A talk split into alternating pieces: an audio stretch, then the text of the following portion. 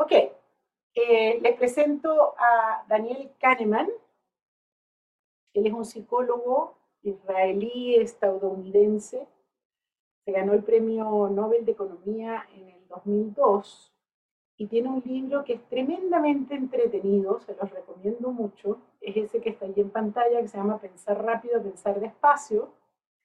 Es un así, de este grueso, pero no tienen que leérselo todo. Eh, tienen que léanse las partes que, que les provoque, que les den ganas. Espérense, déjenme apagar esto. Em, Daniel Kahneman eh, genera esta, esta distinción entre pensar rápido y pensar lento. Otra gente, otros psicólogos y otros neurobiólogos hablan de lo mismo con otros nombres. Pero él dice que los seres humanos tenemos dos sistemas de pensamiento. Uno que es eh, muy rápido, que es adaptativo, que, lo, generamos como una forma de sobrevivencia. vemos unas manchas ahí raras y salimos corriendo y eso pues permitió que no, que no nos comiera un tigre en algún momento y pudimos tener hijitos, nietitos, bisnietitos y llegamos nosotros a, esta, a este momento. Es decir, es un, una forma de pensamiento que tiene mucho que ver con la sobrevivencia y que opera rapidísimamente. En el chat, alguien me preguntó en algún momento por los prejuicios. Déjenme que no tengo el chat abierto. Ok, voy. Eh, no recuerdo el nombre. Mariela, si tú me ayudas, de la persona que preguntó por los prejuicios. En todo caso, los prejuicios, que son juicios que yo eh, emito muy rápidamente, o sea, estoy saludando a una persona, hola, mucho gusto, soy Alicia, y ya mi cerebro generó siete juicios distintos sobre esa persona.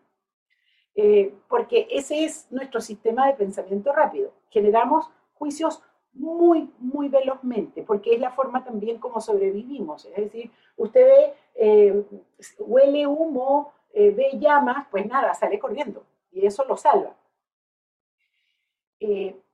Pero por supuesto que el pensamiento rápido que tenemos los seres humanos está complementado por el pensamiento lento, que es un pensamiento mucho más dirigido desde la conciencia, desde nuestros lóbulos frontales. Eh, y ese pensamiento lento es el pensamiento lógico, es el pensamiento racional, es lo que nos permite fundar juicios, que es lo que vamos a hacer ahora. Tanto en el liderazgo como en el coaching son necesarios los dos tipos de pensamiento. Entonces les voy a hacer la prueba, una prueba que hace Kahneman, ¿sí? Y ustedes me contestan rápidamente, abren el micrófono y me contestan. Un bate y una pelota cuesta un dólar con 10 centavos. El bate cuesta, ya va, ya va, tranquilos. El bate cuesta un dólar más que la pelota. Hoy, no llega. ¿Cuánto cuesta la pelota? Rápidamente. 10 centavos. 10 centavos. 10 centavos. 5 centavos. Menos de 10 centavos. Ok, voy. ¿10 centavos? 5 centavos. 10 centavos. 10 centavos. Está mal. La respuesta correcta es 5 centavos. Es decir, si ustedes hacen la ecuación matemática, van a llegar a la respuesta de 5 centavos. Pero fíjense lo que nos dicta la intuición, el pensamiento rápido, es 10 centavos. ¿Qué es lo que dice Kahneman? Dice que el pensamiento rápido, si bien es evolutivamente muy importante, nos hace cometer muchos errores. Muchas veces tomamos decisiones equivocadas porque solamente estamos utilizando el sistema de pensamiento rápido, que ese es justamente el problema de los prejuicios. Por eso que los prejuicios son tan castigados socialmente. No hagas prejuicios. ¿Por qué? Porque son, o sea, tenemos la posibilidad de equivocarnos mucho. Eh, saludo a una persona y digo, ay, qué persona tan antipática. Eso es un prejuicio. Eh, y capaz que me estoy perdiendo de una amistad maravillosa con alguien que no me he dado ni siquiera el tiempo de conocer. Entonces, atentos con esto, si pueden, cómprense el libro porque es re interesante. Vamos al proceso entonces de fundamentación de juicios. Tanto en el coaching como en el liderazgo, eh, tenemos que operar con los dos tipos de pensamiento, el pensamiento rápido y el pensamiento lento. Ambos tienen que estar presentes. Tengo que escuchar, en Chile se llaman mis tincadas, mis, mis intuiciones, mi, esa, esa cosa así como que me huele que, ajá, eso hay que escucharlo. Pero no hay que tomar decisiones solo con eso, hay que fundar. Y lo que vamos a hacer ahora es aprender a fundar juicios y se van a sorprender del proceso. Entonces, vamos a pasar. Ya usted está en la página donde colocó su juicio seleccionado, ¿verdad? ¿Sí? ¿No? ¿Sí? ¿No? ¿Tienen todos su página con su juicio seleccionado? ¿Sí? Necesito cabezas, dedos o algo, porque necesito asegurarme. Claudio, no veo. ¿Sí? Ok. Mauricio, ¿sí? Mauricio, ¿usted está aquí? Mauricio Soto. Acá estoy. Ya, ¿está listo con su juicio seleccionado? Sí, claro. Fantástico. Muy bien. Entonces, vamos a sentar al juicio en el banquillo de los acusados. Y le vamos a empezar, empezar a hacer preguntas al juicio. Y de acuerdo con las respuestas que elaboremos, nos vamos a dar cuenta si este es un juicio fundado o no. ¿Bien? Entonces ustedes van a ir escribiendo, yo les voy a ir explicando las preguntas y van a ir escribiendo en su cuaderno la respuesta que ustedes dan a la pregunta. Si usted tiene dudas, por favor, utilice el chat para comunicarse con su coach. ¿Por qué se los digo? Porque van a tener más dudas de las que yo soy capaz de responder en sala grande. Entonces, frente a la duda, usted usa su chat con su comunidad y con su coach. Ellos están pendientes, eh, digo ellos los coaches, para responder sus preguntas. Muy bien, vamos con la primera pregunta que vamos a responder sobre el juicio. ¿Desde qué inquietud hago este juicio? Fíjense que cambia la inquietud, cambia el carácter del juicio. El juicio que yo le doy a una persona porque quiero que mejore, porque quiero que permanezca en el equipo, es distinto al juicio que le doy a una persona que estoy despidiendo, desvinculando, diciéndole que no va a estar más en este equipo. Si cambia la inquietud, cambia el carácter del juicio. Entonces, háganse la pregunta, y yo sé que ustedes están trabajando con un juicio crítico sobre ustedes mismos, háganse la pregunta, ¿para qué hago este juicio? ¿Lo hago para castigarme, para darme látigo? ¿O lo hago para mejorar? o lo hago porque odio esta situación. ¿Por qué? ¿Por qué estoy haciendo este juicio? Un poquito de música y responden la pregunta, por favor.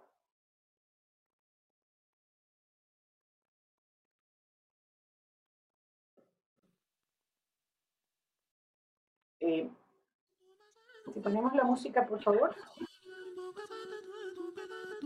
Y desapareció la lámina por alguna razón.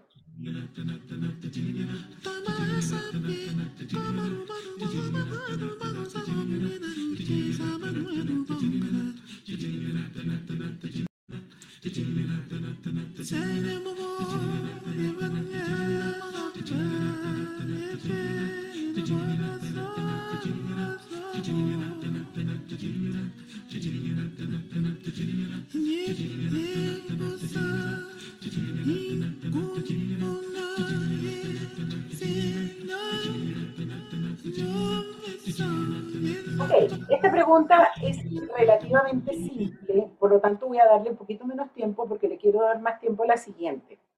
A las siguientes. Siguiente pregunta.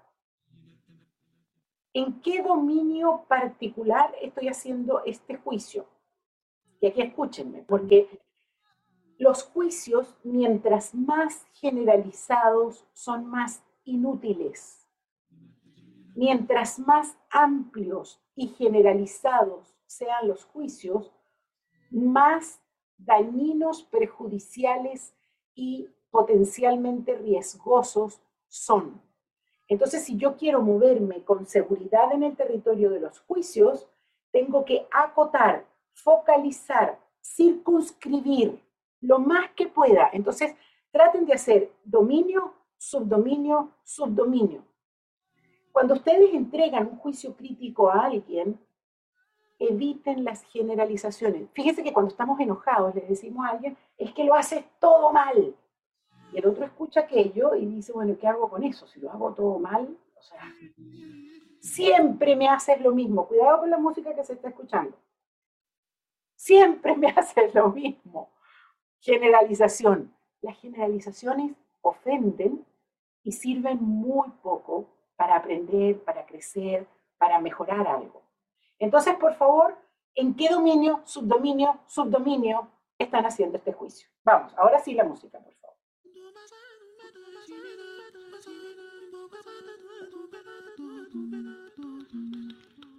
Siguiente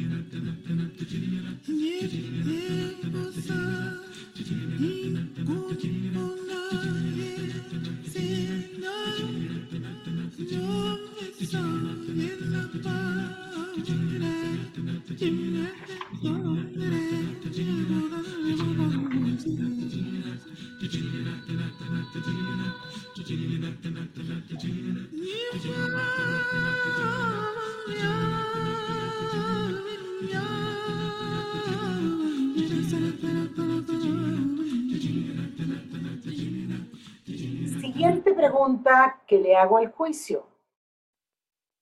Y aquí la cosa se pone cada vez más interesante. Déjenme ocultar la última. Ahí está. ¿Cuáles son los estándares que estoy utilizando cuando hago este juicio? Fíjense que, escúchenme aquí un poquito porque esto es bien interesante. Eh, cada vez que yo hago un juicio, un juicio es un acto de comparación de algo con algo. La calificación que yo hago, que es la acción que realizo cuando hago un juicio, cuando estoy calificando algo, estoy comparando eso que estoy calificando con una referencia. ¿Cuál es la referencia? Si yo digo que yo soy impuntual, ¿qué significa ser puntual? Si yo digo que soy incompetente, ¿qué significa ser competente? ¿Cuál es la medida que estoy utilizando? Y se van a dar cuenta que hay veces que la medida no la tengo clara. Y a veces sufrimos muchísimo por un juicio en donde el estándar está perdido en el tiempo y me doy cuenta que era un estándar que mi abuelo le enseñó a mi papá, que mi papá me enseñó a mí, y yo estoy viviendo hoy, en el 2022, con estándares de 1930.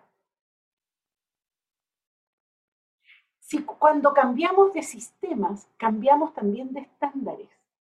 ustedes lo tienen que haber vivido. Cuando se mudan de trabajo de una compañía a otra, lo primero que tienen que aprender son los nuevos estándares. Hay un ejemplo que me gusta mucho citar de una profesora del Tecnológico de Monterrey que sufría mucho porque decía, soy la peor profesora del mundo, no hago mis diseños instruccionales como tendría que hacerlos. Y resulta que las evaluaciones, tanto de sus colegas como de los alumnos, tenía las mejores evaluaciones y era una excelente profesora. Cuando hizo el ejercicio de preguntarse por los estándares, se dio cuenta que estaba comparando su desempeño con los estándares que una profesora le había enseñado cuando estudió para profesora, profesora que a la, a la que además quiso mucho. Y entonces, claro, estaba utilizando estándares muy antiguos para evaluar su propio desempeño. Entonces, háganse la pregunta, por favor. ¿Con qué estándar, con qué se están comparando? Y escriban su respuesta y ya vamos a la siguiente pregunta. Un poquito de, de música, por favor.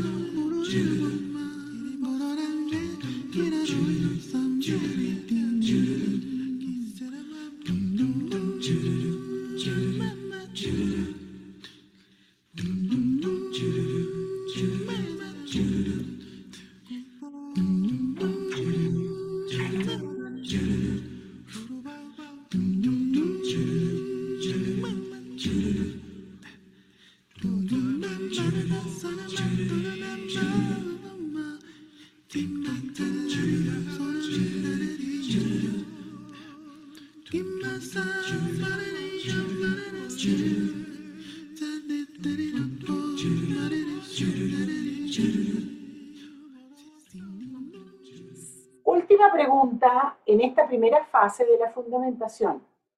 ¿Qué afirmaciones, qué afirmaciones puedo dar para fundar este juicio? Tengan cuidado con algo. No podemos fundar un juicio en otro juicio. No le puedo decir a alguien, eres incompetente. ¿Por qué? me dice la persona. Porque lo haces todo mal. Estoy fundando un juicio en otro juicio. Y peor aún, una cosa que hacemos a veces que es tremendamente dañina. Eres incompetente. ¿Por qué? Porque lo haces todo mal. ¿Por qué? Me vuelve a decir. Y yo digo, porque aquí todos en la oficina creemos que lo haces todo mal. Invoco a los demás para darle fuerza a mi juicio. Eso es tremendamente perjudicial, hace mucho daño. Por favor, evítenlo a toda costa. Un juicio tiene que estar fundado en afirmaciones, hechos, datos. Digo que tu desempeño no estuvo bien en este proyecto. ¿Por qué me va a preguntar él? Le digo porque faltaron los cuadros, porque todos los cálculos, los siete cálculos que presentaste estaban equivocados. Y además llegaste cuatro horas tarde al, al momento de la entrega. Presento hechos, datos. Un juicio tiene que estar soportado en afirmaciones. Si usted no tiene afirmaciones para un juicio, más vale que no lo entregue que no procese ese juicio, no tome decisiones sobre la base de juicios que no, para los cuales no tiene afirmaciones. Además, cuando estamos en el intercambio de juicios críticos, particularmente en el espacio de trabajo, es muy importante poderle mostrar al otro cuáles son las afirmaciones, porque es allí donde la otra persona se apalanca para producir los cambios. Si tú me dices dónde, cuándo y cómo, yo entiendo qué es lo que tengo que hacer para poder modificar mi comportamiento y ganarme el juicio contrario. Entonces, por favor, escriban las afirmaciones. Un poquito de música.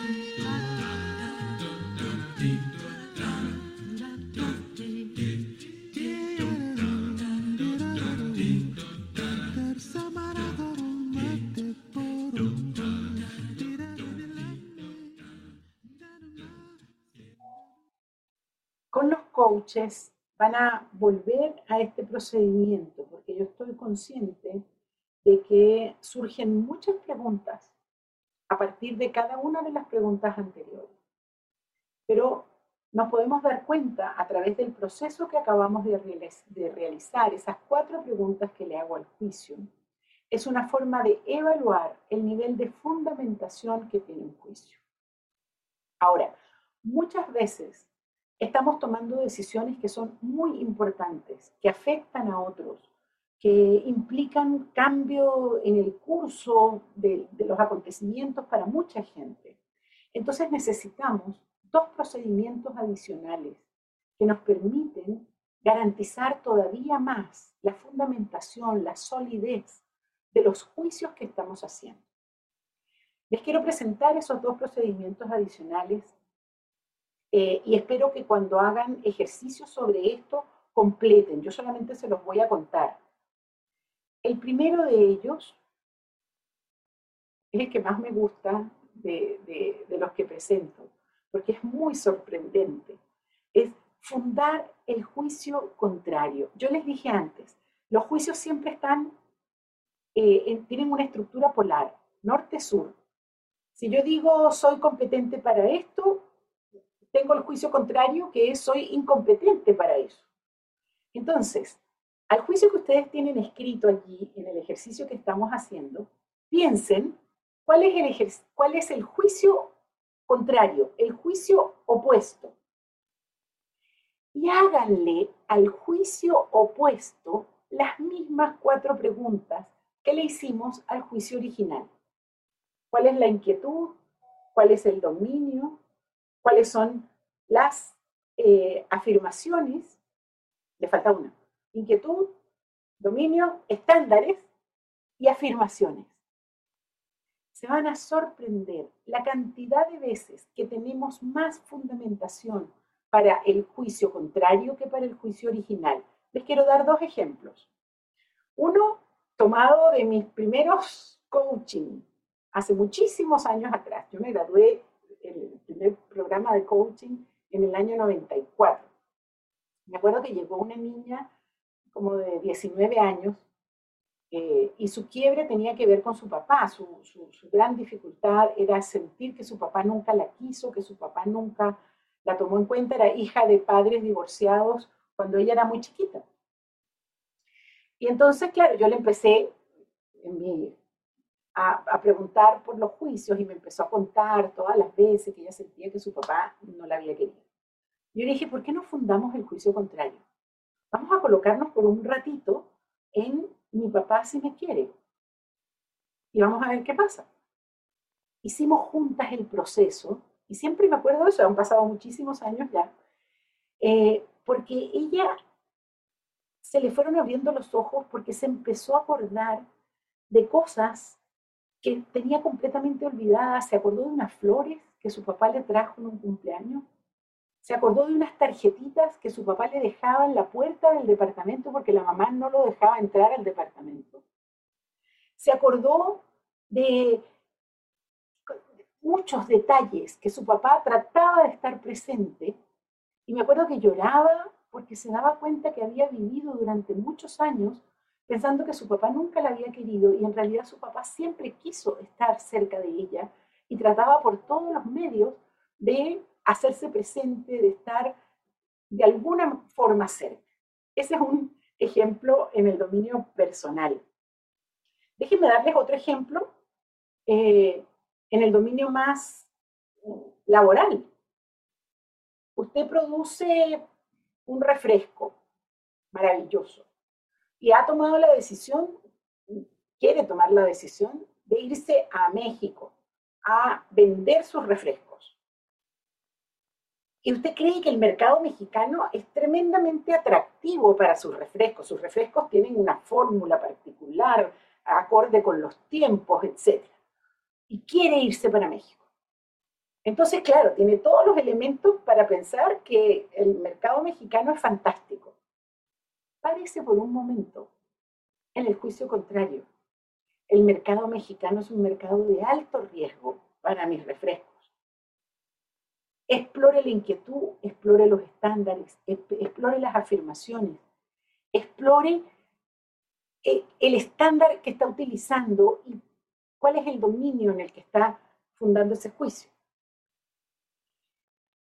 Se va a dar cuenta de cosas que no ve si está enamorado de la idea de irse con sus refrescos a México. Capaz que al final tome la decisión igual y vaya al mercado mexicano, pero hacer la fundamentación del juicio contrario le permite ver elementos que no ve si solamente está amarrado al juicio original. Fundar el juicio contrario es un tremendo abridor de conciencia. El segundo procedimiento que complementa este es compartir el proceso de fundamentación de juicios con otros. Es decir, aplicar el enfoque múltiple.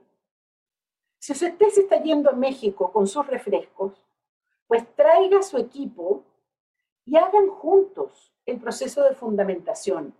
Tanto del juicio, el mercado mexicano es un mercado atractivo, como del juicio, el mercado mexicano es de alto riesgo. Hagamos los dos procesos de fundamentación juntos. Al final, capaz que sea usted el que toma la decisión. Pero el haber hecho la fundamentación de juicios con otros le permite ver cosas que no las ve por sí mismo. Los seres humanos no lo vemos todo, vivimos en mundos interpretativos. Por lo tanto, es bueno complementar mi mirada con la mirada de otros. En la casa, si usted está tomando la decisión de las vacaciones, haga los procesos de fundamentación con otros. No tome la decisión solo. Junte a su pequeña comunidad y funden los juicios juntos. Ok, con esto cierro esta primera parte de los juicios